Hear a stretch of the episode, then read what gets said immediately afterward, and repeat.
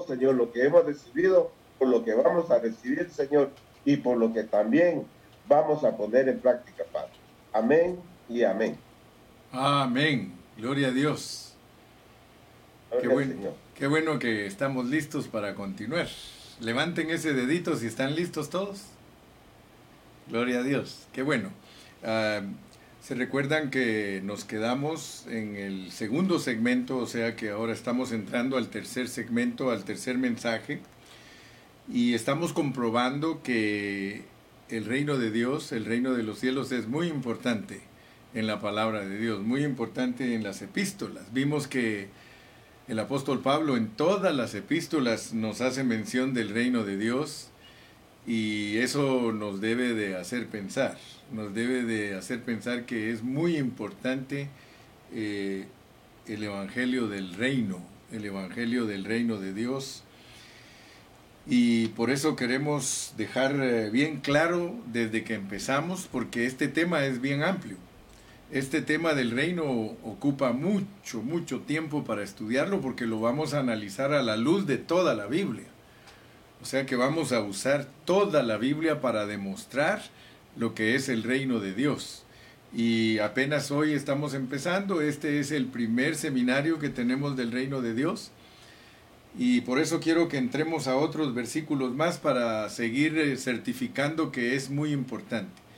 Y yo le aconsejo a todos mis compañeros en el ministerio que aprendamos a predicar mensajes sobre el reino, cuando ya captemos que el reino es eh, una vida controlada por el Espíritu Santo. O sea que no estamos eh, ya tanto enfatizando en que la gente oiga evangelio de gracia, sino que estamos enfatizando que la gente oiga el evangelio del reino, porque solo el evangelio del reino los va a transformar, porque ya ahorita lo que necesitamos es transformación yo no sé si tú estás cansado de la, eh, digamos, la, iglesia tradicional, porque eh, tradicionalmente nosotros eh, tenemos mensajes que ya no causan ningún impacto en la vida de los hermanos.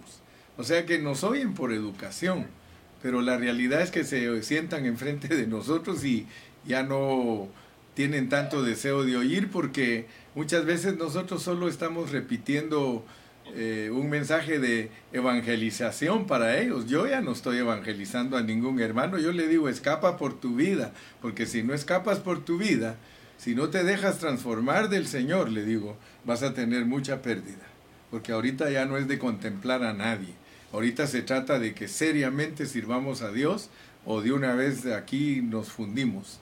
Yo siento en mi corazón que eso es lo que va a pasar. De aquí elimina al Señor al que va a eliminar, de una vez lo va a sacar y al que lo va a meter, lo va a meter. Así que con temor lo digo, lo digo con, con mucha Biblia de por medio, porque la Biblia dice que el que está limpio, que se limpie, que se santifique, y el que está sucio, que se ensucie bien, porque si se va a perder, piérdase bien, no a medias. ¿Verdad? Porque lo peor que le puede pasar a un cristiano es perderse adentro de la iglesia. Que después vaya a lamentar y decir, Dios mío, Señor, me arrepiento. Dice que aunque llore ya no va a poder recuperar lo que perdió. Si no pudo caminar con los de a pie, mucho menos va a correr con los de a caballo. Así que las cosas se están poniendo más serias cada día. Y yo le doy gracias al Señor por eso, porque yo le voy a dar cuentas a Dios de todo lo que hago. Así que quiero que quede más certificado. Vamos a segunda de, Tesalonicenses. Hemos venido eh, epístola por epístola desde Hechos para demostrar cuán importante es el reino de Dios en la Biblia. Segunda de Tesalonicenses capítulo 1 y verso 5, versículo 5. Dice, esto es demostración del justo juicio de Dios para que seáis tenidos por dignos del reino de Dios, por el cual asimismo padecéis. Hermanos, el reino de Dios, para poder participar de él, dice que tenemos que ser tenidos por dignos. Dios es el único que puede hacernos dignos. De parte de nosotros no tenemos absolutamente ningún mérito para poder participar, pero Dios en su amor. Y además dice que por el reino hay que padecer. Nosotros como siervos de Dios tenemos que padecer por el reino, porque eh, eh, para que los hermanos obtengan el reino, nosotros tenemos que presentarlos perfectos delante de Dios. Y eso solo lo podemos lograr por amor. Si en nuestra vida no tenemos amor, hermano, nosotros no vamos a rescatar a ninguno. Yo le doy gracias a Dios, como les he contado, ¿verdad? Muchos hermanos se han opuesto a mí, muchos hermanos siempre me han criticado, muchos hermanos eh, me tienen envidia, muchos hermanos eh, no les gusta que otros hermanos me quieran, pero Dios los ha traído muchas veces a pedirme perdón después y decirme, hermano Carrillo, perdóneme porque yo he sido así, así, asá con usted. Y le digo, no te preocupes. Eh, el Señor sabe las cosas, porque si no tuviera yo oposición, entonces yo me sentiría muy cómodo. Pero gracias a Dios que no me siento muy cómodo. Gracias a Dios que tengo restricciones. Gracias a Dios que a mí el que me critica me sirve de bendición porque cuando me critican es cuando más me bendice Dios. Así que pierdan cuidado los que me critican, acepto todas sus críticas, yo no puedo oponerme a ninguno.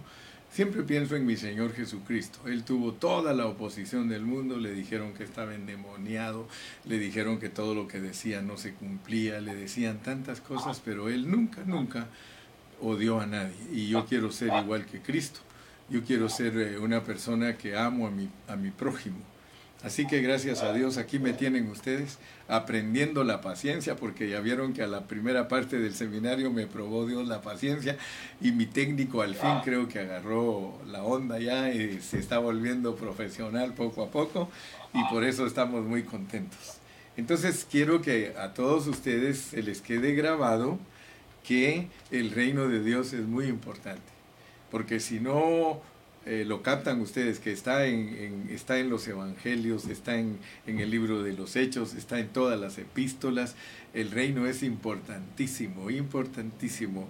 Yo espero en Dios que ustedes hoy sueñen con el reino, que piensen lo que es el reino. El reino de Dios no es comida, no es bebida, no es palabrerío. El reino de Dios es una realidad, es una persona que está dentro de nosotros específicamente es el Espíritu Santo. Ese es el reino de Dios. Por eso Jesús dijo, si yo por el dedo de Dios, si yo por el Espíritu Santo echo fuera los demonios, ciertamente el, reino de Dios ha llegado a vosotros. Así que más claro no, no canta un gallo. El Señor nos dice con toda autoridad que el reino de Dios es el Espíritu Santo. Y por eso tenemos que entenderlo porque Él quiere gobernarnos. Me gustó mucho lo que puso hace unas cuantas semanitas, puso mi, mi sobrina Brenda, Lili, ella puso que lo que Dios quería era producir gente gobernada por el Espíritu Santo. Esa es la realidad, gente gobernada por el Espíritu Santo. O sea que Dios quiere que, que, nosotros seamos gobernados por el Espíritu Santo, porque cuando nosotros seamos gobernados por el Espíritu Santo, entonces se puede decir que el reino de Dios nos ha llegado a nosotros porque muchos están esperando que se manifieste el milenio, que se manifieste el reino, pero lo mismo que, que es eh, que Cristo se forme en nosotros antes de que Él venga físicamente, lo mismo es que se establezca el reino en nosotros. Y ustedes lo han oído, porque eso lo hemos oído desde chiquitos. Toma el trono de mi corazón, Señor. Hasta cantos, toma el trono, pero puro cuento, porque cantamos una cosa y hacemos otra. Siempre me recuerdo yo que tenía un amigo que decía, nosotros cantamos una cosa y hacemos otra, porque siempre hablamos de que Señor, aquí está eh, mi corazón, hazlo de él un trono donde tú gobiernes y todo por fuera hecho, eh, todo, dice, iba a decir como dicen en Guatemala, hecho lata. hecho pedazos todo lo de nosotros por fuera y nosotros diciendo, eh, por ejemplo, cantando, ¿verdad? Estoy confiando, Señor, en ti, levantando las manos y con toda la desconfianza del mundo. En cuanto salimos de la reunión de oración que le dijimos que confiábamos en Él, llorando que no confiamos en Él.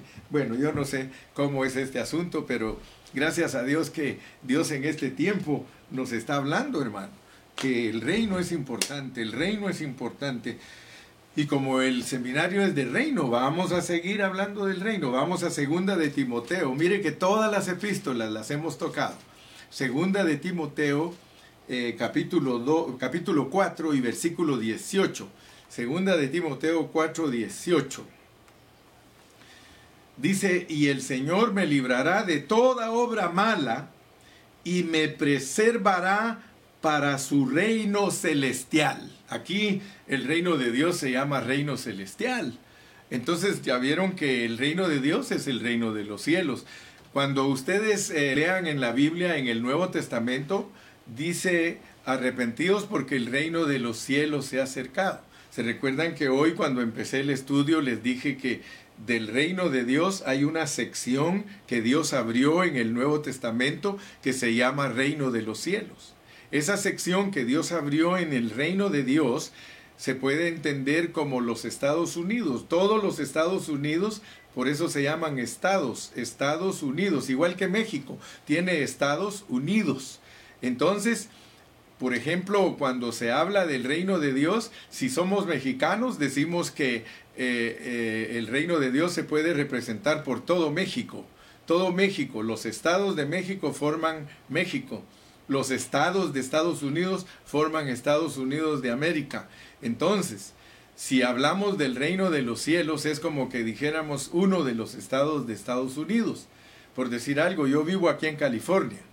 California es una sección de los Estados Unidos. Entonces, se puede ilustrar de esa manera el reino de los cielos. El reino de los cielos es como que habláramos de un estado de, Estados Unidos, pero podemos decir, por ejemplo, yo vivo, yo vivo en California, yo puedo decir que estoy en Estados Unidos, pero también puedo decir que estoy en California. Entonces, ustedes que están allá en Rhode Island pueden decir, eh, yo estoy en Estados Unidos, pero también pueden decir, estoy en, en Rhode Island, ¿verdad? Eh, los que están en Arizona pueden decir yo estoy en Estados Unidos, pero también pueden decir estoy en Arizona. ¿Por qué? Porque Arizona es Estados Unidos y Estados Unidos es Arizona. Lo mismo, el reino de Dios es el reino de los cielos y el reino de los cielos es el reino de Dios. Entonces, por favor, yo quiero que ustedes comprendan ese asunto porque entonces van a entender que la iglesia, la iglesia es el reino de Dios. La iglesia es el reino de los cielos. Cualquiera de la forma que usted lo diga. Por ejemplo, aquí el apóstol, ya ven que a Timoteo aquí le dijo, y el Señor me librará de toda obra mala y me preservará para su reino celestial. Y está hablando del reino de Dios. O sea que el reino de los cielos, el reino celestial, es una sección del reino de Dios. Entonces la iglesia es el reino de Dios, si lo quieren ver de esa manera, y si lo quieren ver como el reino de los cielos, la iglesia es celestial, es un reino celestial. Gracias a Dios. Y, como les dije que este tema del reino de Dios y el, reino de, el reino de los cielos es bien amplio, amplísimo, al grado de que yo espero que no empiecen la carrera, sino que la terminen. Porque para estudiar el reino, por lo menos tendríamos que tener 10 seminarios. O sea que nos va a tomar 10 meses y de 10 días enteros. 10 meses con 10 días enteros. Solo imagínense ustedes cuánto tiempo se requiere para tener una palabra sobria en nuestros labios de lo que es el reino de Dios. Entonces sí les voy a creer a ustedes que después de tomar sus, sus 10 horas, perdón, 10 horas, dije 10 días, 10 días que estamos invirtiendo casi 6, 8 horas diarias, en 10 días son 80 horas ustedes van a tomar un curso de 80 horas de lo que es el reino de Dios. Díganme si no van a ser expertos para hablarle a una persona acerca del reino. Y no van a ser testigos de Jehová, porque yo no voy a producir testigos de Jehová, yo voy a producir testigos de Cristo. Amén. Personas que tengan certidumbre en su conocimiento.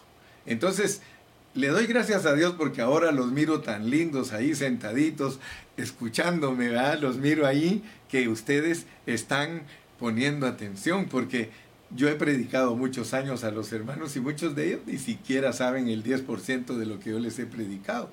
Hay algunos de ellos que me dicen, pastor, fíjese que hasta ahora le agarré la onda.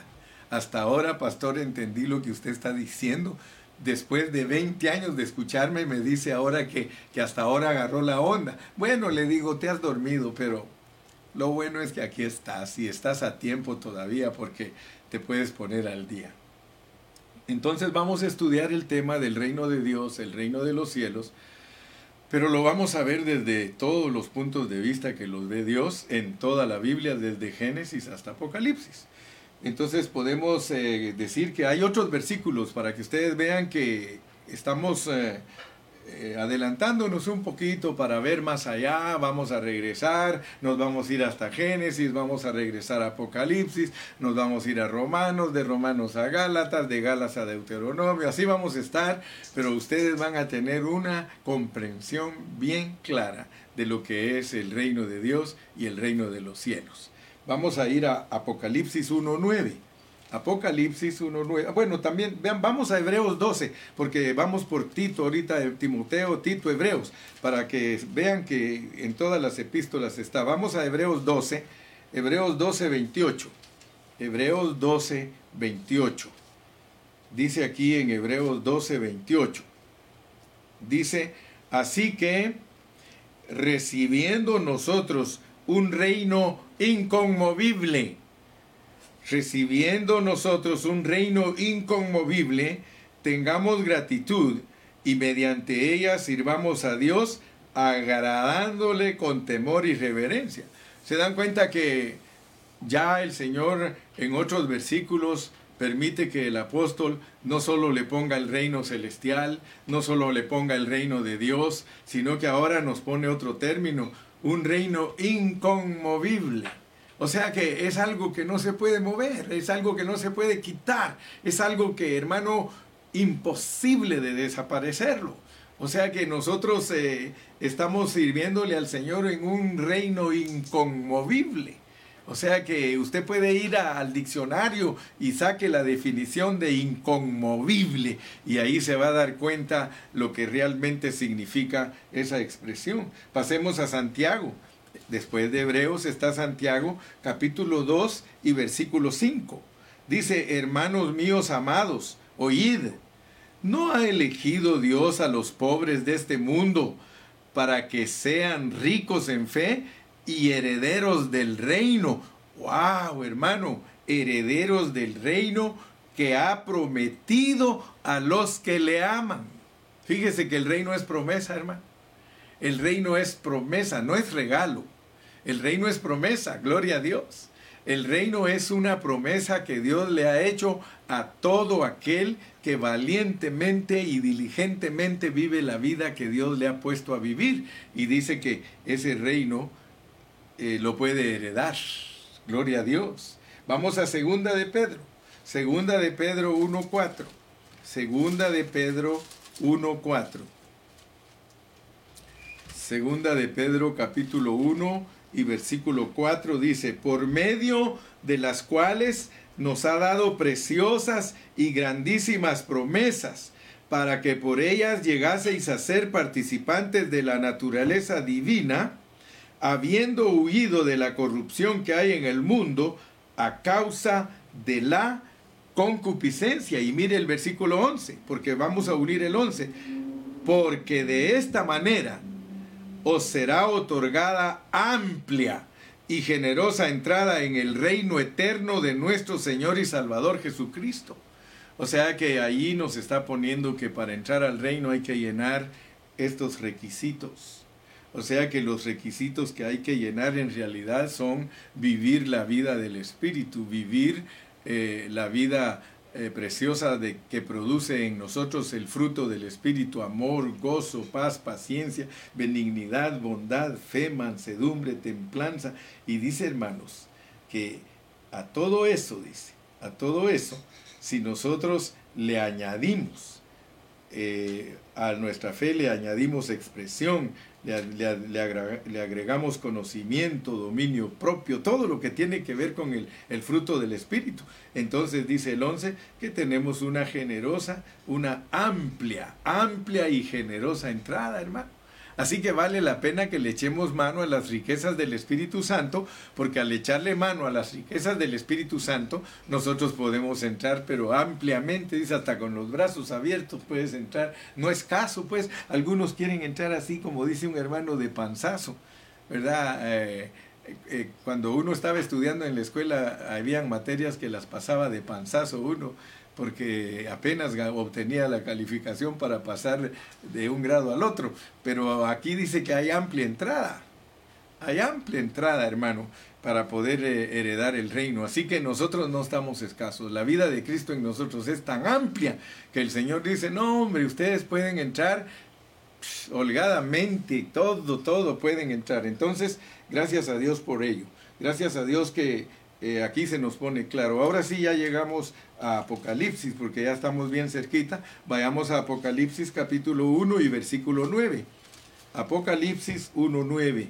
Veamos qué dice Apocalipsis 1.9. Yo, Juan, vuestro hermano y copartícipe vuestro en la tribulación en el reino.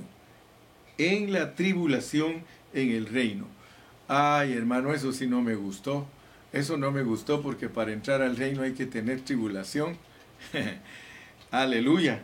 Dice, yo Juan, vuestro hermano y copartícipe vuestro en la tribulación y en el reino y en la paciencia de Jesucristo, estaba en la isla llamada Patmos por causa de la palabra de Dios.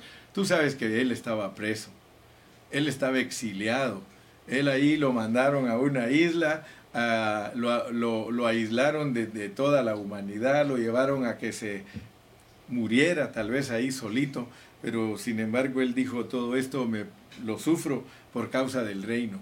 O sea que es necesario, dice Pablo, que a través de muchas tribulaciones entremos al reino. Ahora yo te puedo decir que esa palabra es verdad porque si tú lees en Apocalipsis capítulo 7, ahí te vas a dar cuenta que la mayoría de cristianos van a lavar su vestidura en la gran tribulación. O sea que esos hermanos pasan la gran tribulación para entrar al reino. Eh, tú sabes que dice claramente el capítulo 7 que ellos aparecen sobre el mar de cristal y que son los que tuvieron victoria sobre la bestia porque no se dejaron marcar. A ellos los mataron por ser cristianos. Pero habiendo la oportunidad de que nosotros lavemos nuestras vestiduras antes de que llegue ese momento, no nos resistamos. Sencillamente seamos humildes y digámosle, Señor, yo quiero que tú me laves mi vestidura hoy. Dios te la puede lavar, hermano, porque es Él el que te la lava. Vamos a Apocalipsis 12 y versículo 10. Apocalipsis 12, 10. Aquí en el 12, 10 dice, entonces oí una gran voz en el cielo que decía, ahora ha venido la salvación, el poder y el reino de nuestro Dios. ¿Te das cuenta que todo esto que venimos hablando, y por eso quiero que lo tengas presente, si no sabes estas palabras claves, cuando llegue el momento de la manifestación del reino, tú no lo vas a entender. Pero el reino, el reino que estamos hablando, el reino de Dios, el reino de los cielos, el reino eterno, el reino celestial, como lo quieras ver, ese reino tiene una manifestación. Ahora, aparte de tener una manifestación ahorita en la actualidad, tiene apariencia y tiene realidad. O sea que hay quienes están en este tiempo viviendo una apariencia del reino. Ellos aparentemente están bien, ellos aparentemente, ellos son personas que aman a Dios, aparentemente, hermano, porque las apariencias engañan. Pero hay otros que sí están viviendo la realidad de ese reino. O sea que los que se están dejando gobernar por Dios totalmente, esos son los que de verdad están viviendo la realidad del reino. Y el reino se va a manifestar. Y cuando el reino se manifieste, ninguno se va a manifestar diferente a lo que está viviendo. Porque hay muchos que tienen ideas equivocadas. Nosotros nos vamos a manifestar en lo que nosotros vivimos ahorita. A Dios no lo puedo engañar. Dios no puede ser burlado. Lo que yo vivo ahorita es lo que se va a manifestar cuando el Señor me juzgue. Entonces, nos vamos a dar cuenta y vamos a conocer las intenciones de los corazones. Ahorita cualquiera puede decir, no, tú no sirves para nada, tú no vales esto, tú no vales aquello. Ahorita no, hermano. Si Dios no nos ha juzgado a nosotros, ¿por qué nosotros nos vamos a juzgar entre nosotros?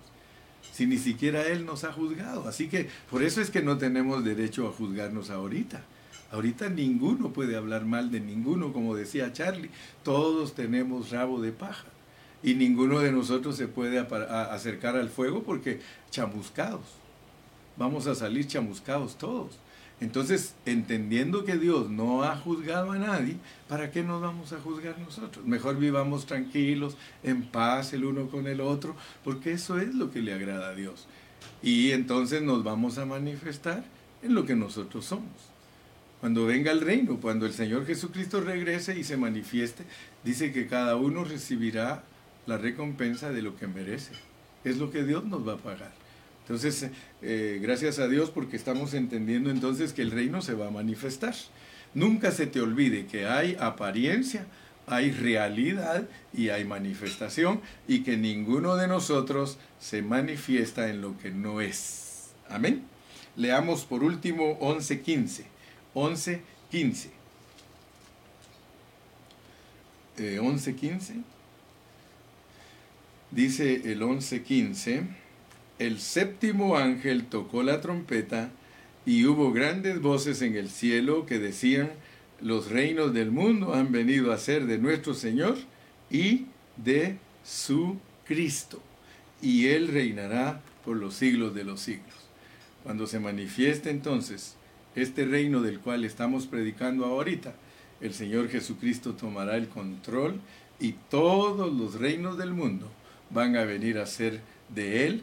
Él va a ser el que va a gobernar desde Jerusalén. Él va a ser el que va a enseñarle a toda la tierra cómo se gobierna con justicia. ¿Por qué estoy hablándoles de todo esto? Porque ya ahorita dejamos bien sentado, por lo menos la primera parte la dejamos bien sentada de que para Dios es bien importante el reino. Entonces notemos pues que es importantísimo para nosotros predicar el reino. Óiganme bien, por favor, hermanos, porque yo oro por todos ustedes, especialmente por los siervos de Dios. Yo oro por ustedes, porque hay muchos siervos que todavía están predicando que la gente se va a ir al cielo. Hay muchos siervos que todavía en su vocabulario no tienen pureza para presentar la palabra de Dios y le dicen a la gente, ¿cuántos se quieren ir al cielo? Hermano, yo quiero decirte que Dios no está ofreciendo el cielo. Ese es un invento de los evangélicos. Ese es un invento de, los cristianos que no estudian la Biblia. Dios no está ofreciéndonos el cielo. Eso es error. Por ejemplo, se muere un cristiano, hermanos, hoy partió hacia el cielo fulano de tal. Hermano, ojalá que Dios nos permita estudiar después del reino y yo te puedo demostrar con la palabra del Señor a dónde están todos los muertos cristianos. No tienes por qué enseñar mentiras. Es bonito cuando tú sabes enseñar la Biblia y tú puedes cumplir lo que dice Pablo a Timoteo, procura con diligencia presentarte a Dios aprobado como obrero que no tiene de qué avergonzarse, que usa bien la palabra del Señor. De acuerdo a la palabra del Señor, eh, nosotros no podemos estarle diciendo a la gente que Cristo va a venir por ellos para llevárselos. Fíjese que no sabemos enseñar esas cosas en la palabra del Señor. Cuando tú lees claramente en la palabra del Señor y mira, son errores garrafales. Son errores que nos los metieron eh, en las enseñanzas. Los ángeles caídos se infiltraron en las iglesias cristianas y empezaron a enseñarle a la gente puras supersticiones puras supersticiones. Porque lo verdadero dice que nosotros vamos a ir a recibirlo al aire, a recibirlo al aire. Fíjate lo que significa ir a recibir al Señor al aire, a recibirlo. Y yo a todos tengo años de años de predicarles esto y decirles, lean bien la Biblia. En la Biblia dice que nosotros vamos a ir a recibirlo a los aires. Y les he puesto el ejemplo, les digo, Hermanos, vamos a suponer que yo vengo de Guatemala, les digo. Yo vengo de Guatemala en un avión a Los Ángeles y yo llamo al hermano fulano y le digo, hermano fulano, ¿me puedes hacer el favor de irme a recibir al, al aeropuerto? Ahora, fíjese, pues vengo de Guatemala a Los Ángeles y quiero que alguien me vaya a recibir al aeropuerto para que me traiga a Fontana, para que me traiga a Ontario. No es para que se vaya conmigo. Pero ¿por qué nosotros tenemos entonces cambiado el concepto? Porque nosotros cuando, le, cuando leemos que tenemos que ir a recibir a Jesús al aire, creemos que es para irnos con Él? Esos son supersticiones, supersticiones cristianas. Porque Él no nos está diciendo que lo vayamos a recibir para irnos con Él. Él dice que lo vayamos a recibir porque nos tenemos que venir con Él porque Él viene a la tierra, Él viene a reinar, Él viene a establecer su reino por mil años a la tierra. Pero se dan cuenta pues cómo, es, cómo hemos predicado por años y ahora me van a entender, ahora sé por qué el hermano, el hermano Gilberto quiere que mi mensaje sea pulido. Porque si vas a seguir predicando mezclas, ahora vas a unir lo del hermano Carrillo con todas tus mezclas, se te va a volver cebo y manteca. Porque vas a decir, del hermano Carrillo me enseñó del reino y yo predico que nos va a llevar Dios al cielo. Entonces hay que unir ese mensaje. No, hombre, se te va a volver una mezcolanza. Ahorita lo que tú tienes que preocuparte, siervo, es que las ovejitas que Dios ha puesto bajo tu cuidado se las presentes perfectas en Cristo Jesús al pastor de los pastores. ¿Y sabes qué te está pidiendo Él? Él te está pidiendo a gritos, prepáramelas porque quiero que sean vencedores para que reinen conmigo. Prepáramelas porque quiero que sean vencedores para que reinen conmigo. Prepáramelas, por favor, prepáramelas, prepáramelas. Y tú preparándolas para que se van al cielo y qué gran chasco el que van a llevar los hermanos, porque cuando regrese el Señor Jesucristo y no se los lleve, ¿qué va a pasar? Van a decir, ustedes pastores son unos mentirosos. Ustedes pastores nos enseñaron que había un arrebatamiento y que nos iban a llevar. Por eso le doy gracias a Dios, hermano, que a mí no me va a poder acusar ninguno porque a mí iban a decir, el hermano Carrillo siempre me dijo que viviera a Cristo, que se me formara a Cristo, porque si no se me formaba a Cristo yo no iba a ser vencedor y no tengo parte con el Señor, sino que me voy a ir al lloro y al crujir de dientes. A todos los pastores les he enseñado yo y a los hermanos también, si tú no eres vencedor, si tú no llenas los requisitos, para que cuando Cristo regrese, Él te manda al lloro y al crujir de dientes. Dice, y al siervo inútil, echadlo al lloro y al crujir de dientes.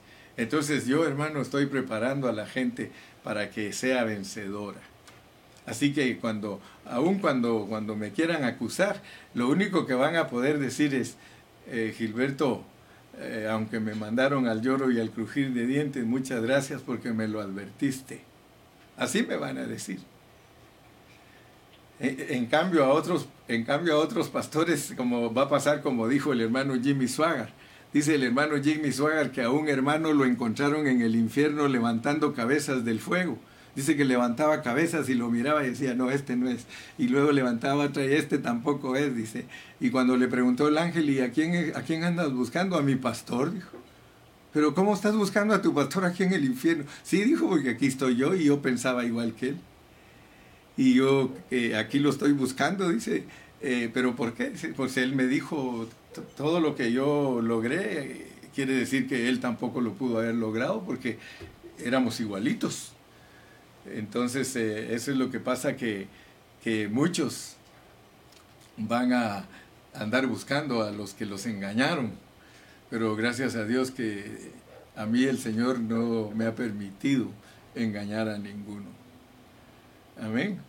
Eh, yo siempre les he dicho la verdad de Dios, porque yo nunca he querido eh, falsear la palabra, nunca he buscado excusas para falsearla, sino que siempre he buscado cómo, cómo centrarme en su contexto y de esa manera bendecir a los hermanos. Entonces recuérdense que el reino de los cielos se va a manifestar. El reino, ahorita lo que nos ofrece Dios es reino, hermano reino. Dios no nos ha ofrecido a nosotros ninguna otra cosa más que el reino. El reino. Pero el evangelio tradicional nos perdió en todos los conceptos y ahora para limpiarnos, hermano. Y ahora para limpiarnos de todas nuestras mentiras que, que enseñamos. ¿Cómo vamos a hacer? Pues muy sencillo. Sé humilde y manso y el Señor te va a dar el vino nuevo, pero para que te den el vino nuevo tienes que ser odre nuevo, porque los odres viejos dice que se rompen al echarles el, el vino nuevo. Cristo vive, Cristo vive, aleluya. Cristo vive, hermanos. Cristo vive. ¿Cuántos de nosotros nos estamos preparando para el reino? Amén, amén, aleluya. Ese está bueno, amén. Ese es un amén de chivito, aleluya. Ese es un amén, como dice Ramón, es un amén con injundia. Gloria a Dios. Un amén con injundia es aquel que, amén. Hasta suena como que fuera el tren, hermano. Gloria a Dios. Bendito Jesús. ¿Estamos contentos todos? ¿Estamos contentos todos? Aleluya. Podemos decir con el dedito, estamos contentos. Eh, a lo mejor tú estás escuchando cosas que nunca habías oído, pero no te asustes. Me gustó mucho lo que me dijo una hermana eh, la semana pasada, me mandó un texto. Y ¿saben cómo me dijo? Hermano Carrillo, me dijo, fíjese que ya se me quitó el miedo. Ya se me quitó el miedo de la gran tribulación. Y yo dije, ¿cómo? Fíjese, hermano, que yo tenía mucho miedo a la gran tribulación y ahora ya me di cuenta que el miedo se quita cuando Cristo se le forma a uno porque ya se empezó a formar en mí, ya se me empezó a quitar el miedo porque ahora estoy más preocupada que Cristo se forme en mí en vez de pensar en la gran tribulación. Estoy viviendo la vida de Cristo, la estoy disfrutando, la estoy gozando. Antes me peleaba todo el día con mi marido, ahora ya solo medio día, hermano Cario. Qué bueno le digo porque al rato solo un cuarto del día y al rato ya nada de pelear con él. Porque a veces, hermano, y en esta pandemia, imagínese que no se va a pelear. Como dijo aquel, estoy en un crucero, dijo un crucero de la sala para la cocina, de la cocina para el cuarto, del cuarto para el baño. Ese cru Yo creía que andaba en un viaje de crucero y que si andaba en puro crucero de la casa, hermano. Pero lo lindo, ¿sabe qué es? Cuando los dos estamos siendo tratados. Yo le doy gracias a Dios porque Dios me ha bendecido y ahí tengo a, mi esposa, pues yo también en un crucero y yo vivo en una casa bien chiquita, hermano, de un cuarto. Imagínense qué crucero. No tengo ni a dónde ir, ahí estoy. Antes vivía yo en casas de cinco cuartos y ahora el Señor me puso a vivir, ahora que ya estoy grande, me puso a vivir en una casita chiquita. Pero ahí estoy con mi esposa. Y como no tengo a dónde ir, tengo que irme a la cocina con ella, hermano y ahí la voy a abrazar y ahí le digo qué rica hiciste la comida hoy, qué sabrosa estuvo la comida. Antes pues vivía con mis hijos, ahora estoy viviendo solo pero contento y bendigo a mis hijos también porque yo he aprendido a vivir con mis hijos. Algunos no saben vivir con sus hijos. Yo he aprendido a vivir con mis hijos, hermano. Y cuando uno aprende a vivir con sus hijos ya pasó el examen, hermano. Aleluya. Pero gracias a Dios por todo. No, no te vayas a, asustar si algún día Dios te pone a vivir con tus hijos, porque lo importante es que todos se lleven bien. ¿No es cierto, Chuy? Todos que se lleven bien viviendo con los hijos. A veces los hijos ya no quieren, no hayan ni cómo deshacerse de uno. Pero ahí, los, ahí, ahí tienen que estar con uno. Gloria a Dios. Muy bien, pasemos entonces a una parte para seguir avanzando. Vamos a seguir avanzando. Cuando Jesús vino, cuando Jesús vino la primera vez, Él vino a un pueblo que tenía una religión. O sea que Él vino a un pueblo que eh, eran judíos. Ellos eh, estaban practicando el judaísmo. Ellos no eran gente cualquiera. Cuando Él vino no eran gentes que tenían falsedades de dioses, no eran personas paganas, era gente religiosa y pertenecía a la religión oficial. Pertenecían a la religión autorizada por Dios. Y o sea que el Señor Jesucristo no vino con cualquier gente. Él vino a servidores de Dios. ¿Cuántos me dicen amén? Fíjense que él vino, él vino, él vino a gente que estaba organizada. Estaba organizada bajo los principios establecidos por el Dios verdadero. Ahora, yo le pregunto a usted, hermano, yo le pregunto a usted, ¿qué lado, qué lado hubiera, hubiera tomado usted si usted hubiera existido en ese tiempo? Si usted hubiera existido en el tiempo que Cristo vino la primera vez y que vino a esa gente que estaba bien organizada y que tenía la religión oficial, tenían el pergamino original, el líder de ellos lo había visitado Dios. Ahora, ¿qué hubiera hecho usted, hermano, cuando el Señor Jesucristo le apareció a esa gente? ¿Hubiera abrazado usted a Cristo o usted hubiera abrazado la religión oficial? ¿Qué hubiera hecho? ¿Hubiera usted abogado por el templo?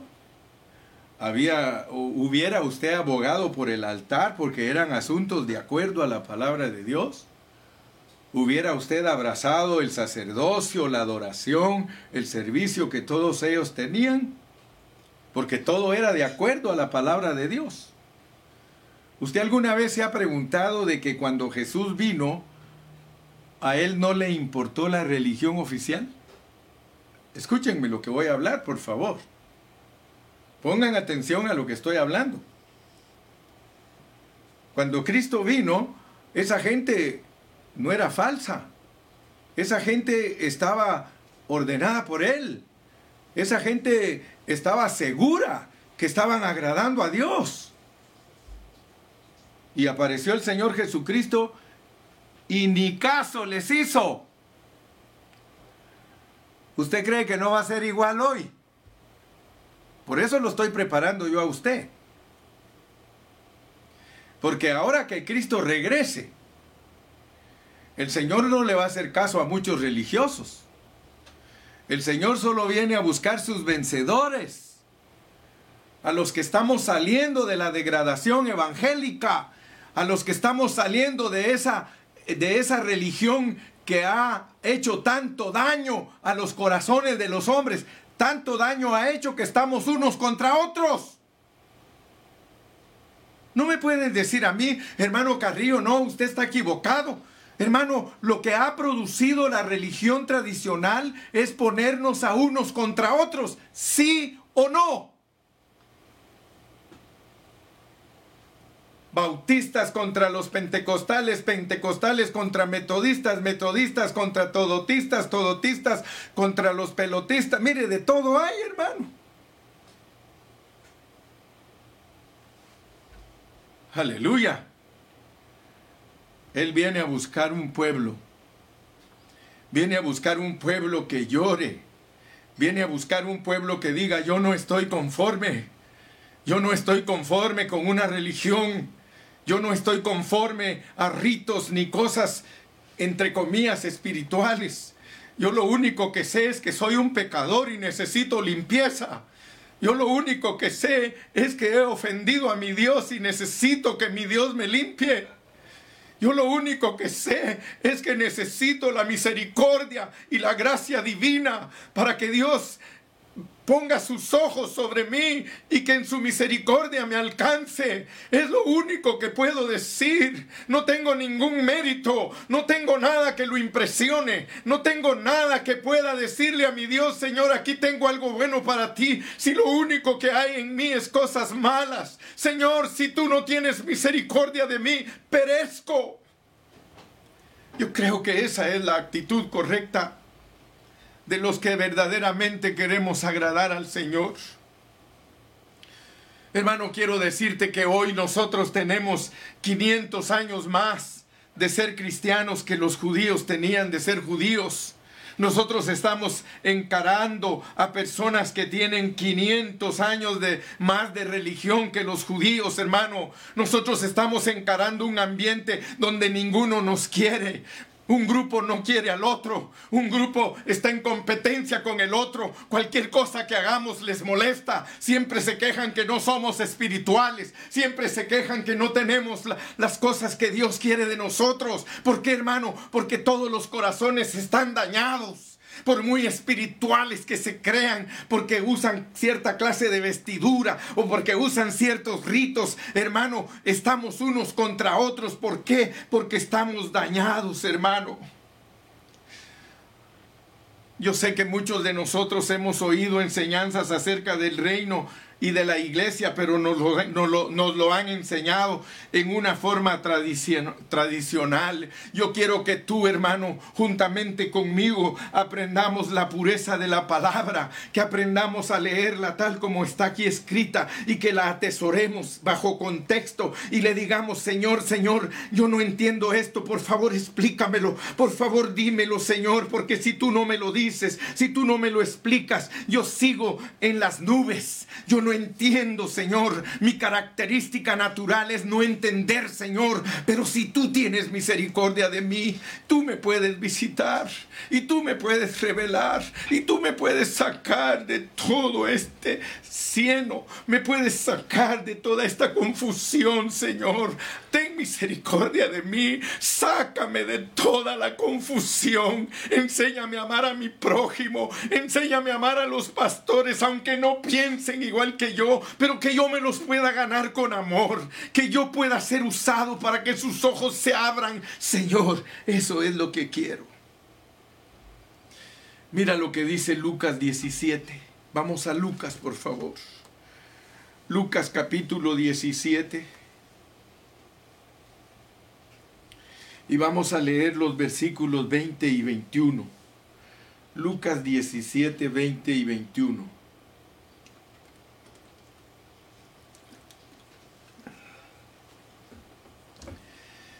Preguntado por los fariseos cuándo había de venir el reino de Dios, les respondió y dijo, el reino de Dios no vendrá con advertencia, ni dirán, helo aquí o helo allí, porque he aquí el reino de Dios está entre vosotros. Otra vez, hermano, otra vez el Señor nos dice, no estéis esperando la manifestación de mi reino no estéis esperando que voy a regresar a este mundo. No. El reino no viene con advertencia. O sea que no viene con observación porque es algo espiritual. No se puede decir aquí está o está allá. No, porque es algo espiritual. El reino es que venga el gobierno de Dios dentro de ti. Está entre ustedes. En otra parte de la Biblia dice, está con ustedes y estará dentro de ustedes. Está con ustedes, pero estará en ustedes, porque el reino es una persona. El reino, hermano, es el Espíritu Santo. El reino venía para estar dentro de ellos. Por eso dijo, el reino no lo busquen como algo exterior. El reino es algo que va a tomar posesión de ustedes. El reino es la vida de Dios que los va a gobernar. El reino de Dios es que desde su interior les van a venir órdenes a las mentes de ustedes para que ustedes vivan la voluntad del Padre del cielo. Ese es el reino. Oh, mis amados hermanos, el reino no viene con advertencia. Quiere decir que no es algo que se ve, hermano es algo espiritual. Cuando el Señor Jesús les dijo que no venía con advertencia, eso no significaba que no podía realizarse. El reino es algo que se puede realizar. Hermano, ¿sabe qué les estaba diciendo el Señor? Ustedes están esperando el reino en una forma natural. Hermano, ¿quién más que los judíos que sufrían tanto, hermano? Ellos siempre anhelaban un libertador, al día de hoy están todavía esperando un Mesías que los libere porque ellos son oprimidos, a ellos no los quieren, ellos viven en medio de todos esos países musulmanes, hermano. Ellos no, no son apreciados, hermano, lo mismo que nosotros no somos apreciados por el mundo. Hermano, si entre nosotros teniendo el corazón dañado no nos apreciamos entre nosotros, mucho menos podemos esperar del mundo que nos quiera, hermano. Así somos nosotros igual que los judíos. Ellos sufren físicamente, nosotros sufrimos espiritualmente. Pero el Señor les dice, ustedes están esperando el reino como algo que lo pueden ver con sus ojos. Ustedes lo están esperando con su sentir natural. Oh, pero quiero decirles, ustedes están ciegos. Ustedes están ciegos. El reino no pueden esperarlo de esa manera.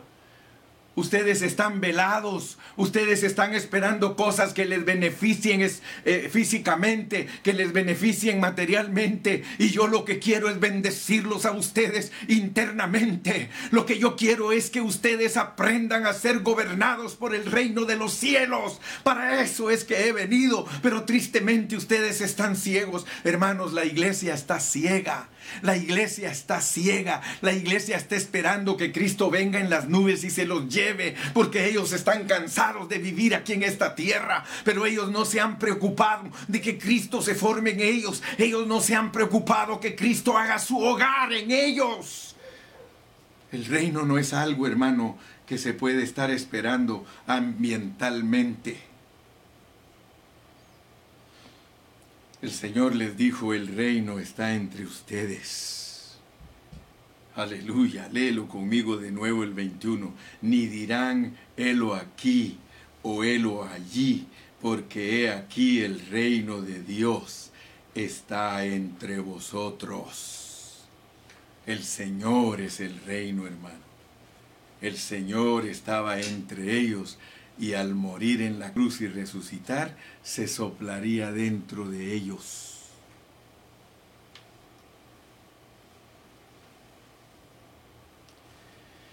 Aleluya, hermanos.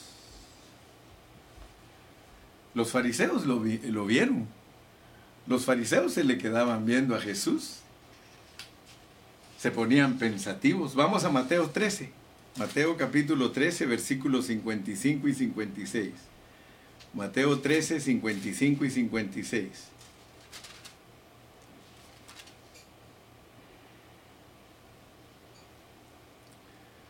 Mire cómo se le quedaban viendo, hermano. Mire cómo decían, ¿no es este, no es este el hijo del carpintero? ¿Se da cuenta cómo ellos esperaban el reino en una forma natural? Ellos no tenían la capacidad de poder ver a Cristo como el reino. Ellos decían, ¿este es el hijo del carpintero? ¿No se llama su mamá María? ¿Y sus hermanos se llaman Jacob, José, Simón y Judas? ¿No están todas sus hermanas con nosotros? ¿De dónde pues tiene este todas estas cosas? Es más, dice que se escandalizaban de él. Se escandalizaban cuando lo oían hablar y los misterios que decía. Se escandalizaban de él. Y miren lo que les dijo, no hay, no hay profeta sin honra, sino en su propia tierra y en su casa. Ellos no podían ver, hermano. Ellos no pudieron ver el reino porque ellos lo analizaban en su alma. Ellos analizaban a Jesús en su alma, en una forma natural, veían en él un hombre común y corriente. Ellos no usaron el órgano correcto para entender el reino. El órgano correcto para entender el reino es nuestro espíritu. Tenemos que ejercitar nuestro espíritu si queremos alcanzar eh, a entender las cosas espirituales. Dice la Biblia que el hombre animal no entiende las cosas que son del espíritu, porque las cosas del espíritu se disciernen con el espíritu. Aleluya. Aleluya. Sí, hermano, ellos son los que preguntaron ellos preguntaron, ¿no es este el hijo de José? ¿No es este el hijo de María? ¿No están ahí sus hermanos?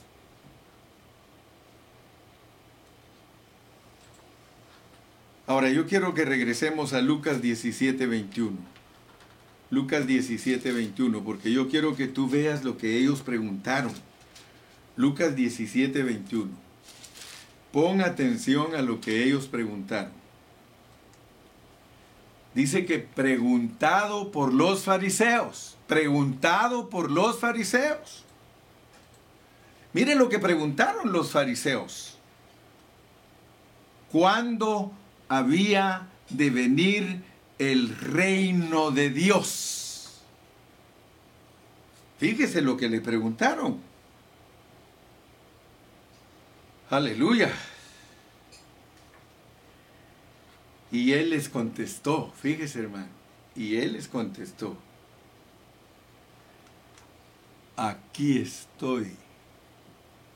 Fíjese hermano, qué tremendo, mire, que, que una persona quiera entender la venida del reino en su vida natural y que el Señor le diga, aquí estoy. Ellos le preguntaron, Señor, ¿cuándo vendrá el reino de Dios? Te voy a decir como dicen ese chistecito. Quitoy, quitoy. Aquí estoy, les dijo. Estaba entre ellos y quería entrar dentro de ellos. Porque el Señor Jesucristo es el reino como el Espíritu. El reino es la realización espiritual. Hermano, el reino es la realización espiritual. Hasta que tú realices espiritualmente lo que es Cristo, entonces vas a entender lo que es el reino. Muchos de nosotros somos cristianos.